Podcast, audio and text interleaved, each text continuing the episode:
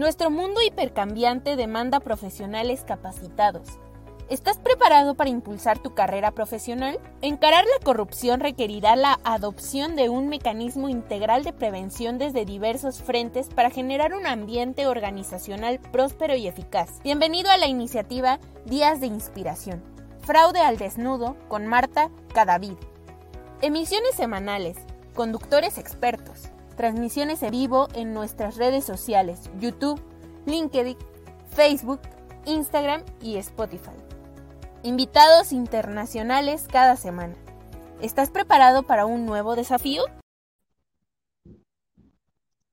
Hola, muy buenas tardes a todos. Espero que se encuentren muy bien. Les habla Marta Cadavid en una cápsula más de fraude al desnudo, como siempre acá desde la ciudad de Chicago.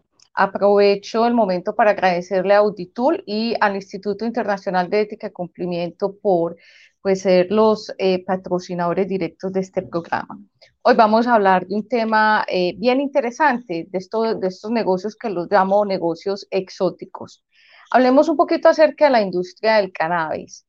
Eh, si bien es cierto, este negocio estaba como muy, eh, digamos, oculto, a la gente no le gustaba mucho, pero poco a poco con los desarrollos eh, tecnológicos y médicos se ha descubierto pues que el cannabis tiene sustancias que ayudan muchas enfermedades las vamos a ver en unos pocos minutos. investigando mucho este tema, es un negocio que viene creciendo de manera alarmante es un negocio que en el 2021 movió 13 billones de dólares eh, y que aún sin tener toda esa repercusión, sin tener, eh, sin ser legal en muchos países, eh, el cannabis en el ámbito medicinal está teniendo un apogeo impresionante. Y de hecho se estima que entre el año, los años 2022 y 2030 ese, ese mercado crezca entre un 25 y un 26%, que es un crecimiento bastante importante, teniendo clara pues qué está pasando ahora con la economía. Eh, como lo dije anteriormente, eh, el uso medicinal tiene dos aspectos en este momento y es el primero es de uso medicinal, donde se, en muchos países a nivel global se ha legalizado el cannabis para, hacer, eh, para ser usado en tratamientos médicos como eh, pues las consecuencias eh, después de las quimioterapias, los dolores crónicos, las enfermedades neurológicas, eh, el Alzheimer, el Parkinson y otras enfermedades, incluyendo el cáncer, para poder ayudar a las personas en el tratamiento, pues bien de los síntomas, pero también como de esas consecuencias de unos tratamientos mucho más invasivos. Em, incluso hace muchos años eh, tuve la oportunidad de ver un documental acá en Estados Unidos donde eh, una mamá muy triste y pues sofocada por la situación decidió mudarse de, de Chile a acá Estados Unidos en un estado eh, donde la, la, medicina en ese momento basada en cannabis le ayudaba a su hija con los ataques eh, de epilepsia. La niña pues tenía parálisis cerebral, pero cada vez sus ataques eran más complicados, más la debilitaban muchísimo más y encontraron en ese momento una droga experimental basada en el cannabis que le ayudó muchísimo. Eh, y pues ella logró quedarse acá en Estados Unidos, en este estado, para poder pues ayudarle a su hija. Entonces tiene un impacto bien interesante a nivel de salud y obviamente a nivel recreativo, porque ya en muchos países y especialmente acá en Estados Unidos, eh, pues las personas pueden consumir cannabis a nivel recreativo. Entonces estamos hablando de una industria que viene ganando mucho, mucho campo, mucho apogeo. Sin embargo, pues siguen todavía, eh, eh, digamos, esa reglamentación a nivel federal, donde se considera que todavía hay un área gris para que las empresas o empresarios de, em, que tienen de base el cannabis, pues no puedan usar eh, los bancos a nivel federal. Todavía hay mucha, mucha, mucha tela que cortar acerca de esto.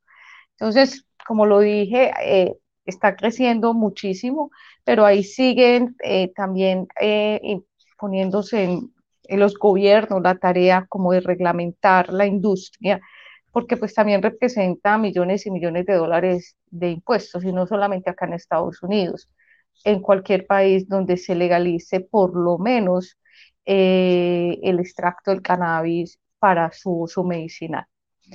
Eh, este es el, el, el, overview como el abrebocas de una historia muy interesante. No sé si ya han tenido la oportunidad de leerla, que es una historia que pasó en Europa. Es una compañía que se llama Juicy Fields, que fue creada en el 2020 en Berlín y también eh, a su vez hace poquito movió sus headquarters a Netherlands y a Suiza. Eh, Básicamente ellos eran una plataforma en línea eh, de cannabis para invertir en plantaciones de cannabis, ofreciendo eh, retornos entre el 6% y el 14%, lo que para mucha gente experta en el tema es una locura. Eh, la gente experta en finanzas, la gente experta en este tipo de negocios exóticos que no son tan comunes y que están creciendo, decían que esos retornos pues no tenían sentido. De todas maneras, eh, lo que estas personas hacían, básicamente, eh, la compañía estaba a nombre de dos personas, pero una de ellas representaba a otros dos eh, personajes, los tres son de origen ruso. Y básicamente lo que ellos crearon fue una plataforma online, como un crowdfunding, para recoger dinero de las personas y ese dinero era invertido en eh, compañías startups o compañías pequeñas que estaban cultivando, recogían el producto, pues eh, vendían el cannabis, ¿ok? Ese básicamente era como la historia que ellos, eh, el, discurso que ellos tenían. Em, más o menos eh, tenían entre 50 mil usuarios en esta plataforma reunidos en Europa y en Latinoamérica, eh, donde habían varios planes de, inversión. Eh, habían inversiones donde las personas podían empezar con 50 euros, más o menos 51 dólares, hasta 150, hasta 150 euros, más o menos 150 mil euros, 183 mil dólares. Eh, el problema con esta compañía que suena tan fascinante es que eh, cae en un Ponzi scheme, en una pirámide. Las personas que no saben qué es una pirámide, es una práctica eh, financiera considerada delictiva. Cada, cada país la, la, pone en su código penal de alguna manera, pero es atraer inversionistas o atraer gente a un grupo multinivel donde se le pagan los retornos de la inversión a los, a los primeros que llegan con los dineros de los últimos que aparecen. Eh, se conoce que cuando es un multinivel en, en, términos de pirámide, es porque eh, la persona que empieza a invertir, o sea, el nuevo, el beginner, el que acaba de llegar, tiene que traer a más amiguitos, traer a la familia, traer 5 o 10 personas más para que esto pueda funcionar. No es como cuando usted compra un CDT o va al banco o hace una inversión, por ejemplo, en el stock market a través de una plataforma o compra criptomonedas a través de un exchange para criptomonedas, pero lo hace usted solo con su cuenta bancaria, solito, y usted pertenece ya a un sistema financiero donde prácticamente puede ver todos los días su inversión, cómo va. Si se cae, se cae la de todo el mundo, todo el mundo sufre, eh, pero no tiene que traer gente para que usted pueda subir a otro nivel. No. Pero eh, en este caso, eh, aparentemente estaban jugando de esa manera y por eso las, lo, lo, consideran como una pirámide, un Ponzi scheme. Ellos, toda esta plataforma, esta manera de operar, la promovieron en redes sociales, contrataron influencers, eh, todo un programa de marketing súper bien estructurado para construir eh, su reputación. Obviamente, como es un negocio tan exótico, porque primero estamos hablando del cannabis y después entonces a eso le sumamos que es una plataforma virtual o un crowdfunding para recoger dinero y después invertir ese dinero en startups todo lo que veas, veamos ahí se vuelve exótico, es diferente. Eso no es bueno ni es malo. Es, son negocios que no son tan comunes como los tradicionales que hemos visto toda la vida.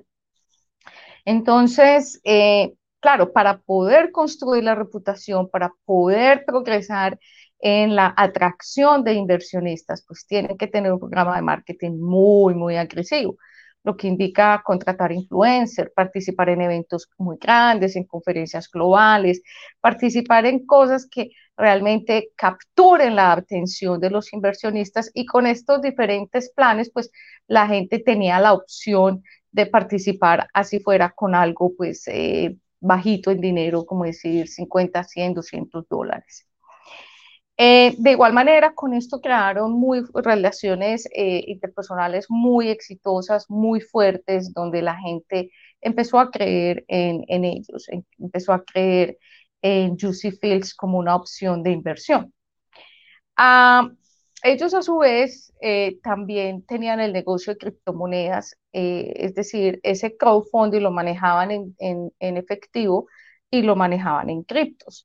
Entonces abrieron un wallet, eh, se metieron también en el negocio eh, y eh, en un momento determinado, cuando empieza a, digamos, a caerse toda esa reputación, a destruirse, a destruirse, a diluirse esa reputación, pasa cuando las personas quieren acceder a las cuentas del crowdfunding, a las cuentas que habían sido creadas para ellos y no pueden acceder no pueden retirar sus retornos, eh, no tienen acceso. Entonces empieza a crear ese ruido. Claro, eh, para eso están las redes sociales, para eso están eh, los diferentes foros de comunicación. De hecho, tenían un grupo en Telegram para hablar de este tipo de cosas y muchas más del negocio. Entonces empieza a crear la bola de nieve de que ellos no podían acceder a las cuentas en la plataforma. Eh, se dan cuenta que en menos de 48 horas, 17 millones y algo eh, de dólares desaparecieron, se movieron hacia otro lugar y ahí ya empiezan entonces a jugar el representante legal que dice no saber absolutamente nada de este tema y pues le toca renunciar, pero también detrás de eso están estos, son dos inversionistas, pero uno de ellos representa otros dos en conclusión, son tres dos eh, están divididos en el 49 y en el 51%. es bien, haciendo ya el análisis del caso, eh, hay mucha tela que cortar. Este apenas es el ave de boca de, la situación. Em, en, Alemania y en España, los reguladores siempre dijeron, ojo, pilas, tengan cuidado. Esta gente no tiene licencia de, como facilitadores financieros, no tienen licencia de servicios financieros. Abran los ojos, no inviertan, no sean pendejos. En Alemania y en España. Ambos reguladores del sistema financiero siempre alertaron a la gente, no se metan ahí, que es un posting scheme y tienen problemas. ¿Ok? Eh, haciendo el análisis, si ustedes pueden encontrar la información, eh, pues el, primer síntoma o la primera bandera roja que se ve es los altos, la promesa de los altos rendimientos, sobre todo en una industria mm, que, que, están haciendo, que todavía es compleja, que todavía para mucha gente, pues si bien es cierto, es de uso o médico eh, y, y pues ocasionalmente recreativo, pues todavía hay gente que mm, tiene, tiene el rechazo porque es cannabis. Eh, entonces, eh, hay todo ese mundo por explorar eh, que puede ser una ventaja competitiva para todas las personas que están metidas en este negocio, puede ser el, el negocio en este momento. Eh, pero eh, eh, uno de los problemas que tuvo, tuvo Juicy, Juicy Fields es, prometer unos retornos que se salen como de todo el contexto financiero. Ahora, yo no soy una experta en el tema del cannabis, yo no puedo decir eso es mucho, eso es muy bajito, pero ah, leyendo los artículos, mirando lo que pasó en Europa, qué, dijo, qué dijeron los reguladores, aparentemente esos retornos de entre el 16 y el 14 pues no estaban de acuerdo, pues no estaban alineados al tipo de negocio. Eh, ellos anunciaron, otro problema que se encontró es que ellos anunciaron falsos eh, contratos, eh, falsas relaciones con proveedores. anunciaron acuerdos con proveedores que no existían y con proveedores muy Después dijeron, no, nosotros no tenemos ninguna relación con Juicy Field, ellos no son inversores nuestros. Y recuerden que lo que hacía Juicy Fields era estar en el medio de un inversionista y de las personas que tienen los cultivos, recogen las cosechas y venden. Entonces, estaba en el medio como una plataforma de recoger ese dinero. Eh, muchos proveedores que pues ya se conocen como tal por ser grandes productores de cannabis dijeron, no, no, no, no, nosotros no sabemos quiénes son ellos, no, no hacen parte de nuestro top de proveedores ni tenemos relaciones contractuales, pero sí aparecían en Juicy Fields, aparecían ese, esas, esos, esos agreements, esos contratos, aparecían que sí eran, eh, tenían esas relaciones con estos proveedores. Eh, otra bandera roja eh, es el, business model, el tipo, el modelo de negocio. Eh, mm, vuelvo, insisto, es un tema de negocios exóticos, un poco difícil de entender para las personas que siempre hemos estado en el, en mundo de lo tradicional y obviamente ser expertos en este tema, combinar las dos experticias de la industria del cannabis más el crowdfunding y buscar las startups para invertir y con quién nos va a ir mejor, bueno, es, es, es bien interesante, es, es, un negocio que está ahí tal vez huérfano y en el que podríamos aprovechar, pero hay que tener un modelo de negocio claro, contundente.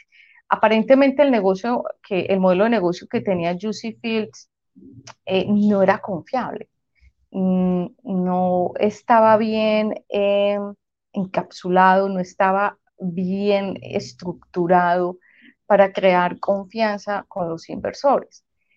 Ah, sin embargo, mire que tenían 500 mil usuarios o un poquito más.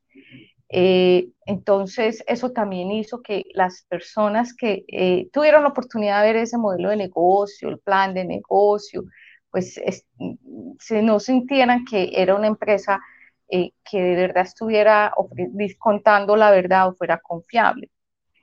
Pero uno de los aspectos que más le impactó a la gente, que es bien interesante, y es que es que no tenían un programa de prevención de lavado de dinero y financiamiento al terrorismo. Wow. Sí, eh, para las personas que están en esta industria no es nuevo que el gobierno les solicite un programa de prevención de lavado de dinero y financiamiento del terrorismo. Eh, y es que ya el GAFI o el FAT, el Grupo de Acción Financiera Internacional, puso los ojos en esta industria y a su vez eh, en el resto del mundo con los organismos multilaterales y dijo, bueno, en vez de tener cultivos ilícitos, pues si se legaliza y más para consumo médico, pues hay que regularlos, hay que ponerlos, hay que alinearlos, hay que ponerlos a caminar derecho. Y en muchos países que se ha legalizado eh, el cannabis eh, para desarrollos médicos, ellos tienen que cumplir con todas las regulaciones, los juguetes y tener todos los programas especialmente el de prevención de lavado de dinero y financiamiento al terrorismo. Y ni hablar si estamos en em, países de alto riesgo. Y esta es otra bandera roja, que si ustedes leen los artículos, tienen la oportunidad de hacerle seguimiento al caso, ellos no tenían ese programa de cumplimiento. No, no estaban en cumplimiento con ese tipo de situaciones. Eh, Así que, a pesar de que ellos estaban debidamente registrados, a pesar de que tenían, abrieron un negocio, tenían un aviso, eh, hablaban de que sí estaban registrados como compañía. Sí, yo puedo estar registrada como compañía, pero si yo empiezo a ofrecer servicios financieros o eh, consejería financiera o consejos financieros, como si yo fuera eh, ese tipo de profesionales, pues si yo no tengo la licencia para hacerlo, obviamente estoy incurriendo en, una conducta antiética y muy posiblemente, dependiendo del país, en un delito. Em, los dueños se escaparon, se sacaron el dinero, los tres rusos se fueron, eh, dejaron a las personas eh, sin sus inversiones. En este momento pues no se saben en dónde están, pero seguiremos haciéndole análisis a este caso porque es bien interesante. es un negocio exótico que combina dos cosas. Ya pues definitivamente se sabe que, cometieron fraude. Eh, aparte que los dueños eh, son eh, rusos y, entendiendo Rusia como un país que en este momento está en boca de todos, con el tipo de sanciones que tienen antes, durante la guerra con Ucrania. Eh, también deja mucho que decir de los inversionistas, y es que eh, no se le hizo la debida diligencia a Juicy Fields. Y Juicy Fields también es el otro tema, no hacía debida diligencia de sus inversionistas. Esa es otra bandera roja. Cuando uno entra a un negocio y no hay una debida diligencia de lo, de, lo que uno es, de quién es, de, dónde viene la plata que va a invertir, pues es interesante. Eh, hay que tenerlo claro de que eso es una bandera roja. Entonces, aquí nos quedan muchas experiencias, muchas lecciones, que no hay que inventarse la rueda, no hay que inventarse el agua caliente. Nosotros podemos, eh, con este tipo de casos, entender en un negocio de cannabis tiene que tener un plan, un plan de pensión de lavado de dinero y financiamiento al terrorismo. El mero hecho de que esté eh, eh, debidamente registrado en la Cámara de Comercio ante la Dirección de Impuestos ah, Nacionales no implica, o, y ante un regulador, no implica que pueda ofrecer servicios financieros, recoger plata, montar un crowdfunding y después con esa plata ir a invertir en pequeñas compañías. De igual forma, las pequeñas compañías, las startups, también deben averiguar de dónde vienen esos dineros, de quién los está, de cuál es el origen de esos fondos. Y ese es el otro problema que yo veo aquí. No lo hablan los artículos, pero sí es común encontrar que las startups en muchas ocasiones eh, tienen dificultades económicas o problemas de caja para continuar con los negocios y es ahí donde requieren de eh, eh, capital extra, inversionistas, de estos capitales que los llaman angels para que ellos puedan operar. Entonces hay que tener cuidado. Si son dueños de startups, piensen muy bien antes de recibir el capital porque miren de dónde no, sabemos el origen. Y eh, entender que hay que hacerle la vida de diligencia a, ese tipo de relaciones. Si hay alguien que dice tener las mejores relaciones y contratos con las grandes y empresas a nivel global de tal cosa, pues eso también es bueno eh, averiguarlo y pues hace parte del conocimiento del negocio, porque la vida de diligencia pues se conoce el negocio, se conoce la persona natural o jurídica o física o moral, o, y se conoce también el negocio de la persona. Entonces, mm, y esto también está relacionado con la regla de oro de Golden Rule, que es el, el pues llegar hasta el beneficiario final de las transacciones y el control de la organización, que en este caso de Juicy Fields, pues aparecía una persona con el 49, otra con el 51, y resulta que una de esas dos personas, pues estaba eh, representando a otras dos. En conclusión, no son dos, dos sueños, son, son tres sueños. Y pues el tema de la nacionalidad, que eh, eh, hay que tener cuidado porque posiblemente hay que hacer una debida diligencia ampliada. En conclusión, pues eh, lamentamos mucho esas personas que invirtieron en este tipo de empresa. Eh, es un negocio que es muy prominente, es un negocio que ah, promete muchísimo crecimiento eh, de aquí hasta el 2030, donde la industria médica tiene una gran esperanza para esas enfermedades eh, mentales, neurológicas, para las personas que manejan eh, dolor crónico, donde se les puede ayudar con em, los derivados del cannabis, pero hay que tener muy claro que estamos en Latinoamérica especialmente, somos países de alto riesgo, considerados de alto riesgo precisamente por los cultivos ilícitos y em, eh, la forma en que se han expandido las, los lazos, los tentáculos eh, de los grupos al margen, armados al margen de la ley, que pues de alguna u otra manera eh, este negocio para ellos es muy rentable y pues esto es parte del negocio narcotráfico. Entonces también tienen un área gris que pues hay que saber manejarla y que esa y la única manera de manejarla es estar en compliance con los reguladores. Eh, de ustedes me despido. Muchas gracias eh, por estar aquí en el día de hoy. Espero que compartan la información. Alguien la está esperando y los invito a que lean un poco más acerca de Juicy Fields y el escándalo de este Ponzi Scheme que pasó en el mes de julio. Eh, hasta pronto, muchas gracias. Recuerden compartir la información y nos vemos en una semana. Chao.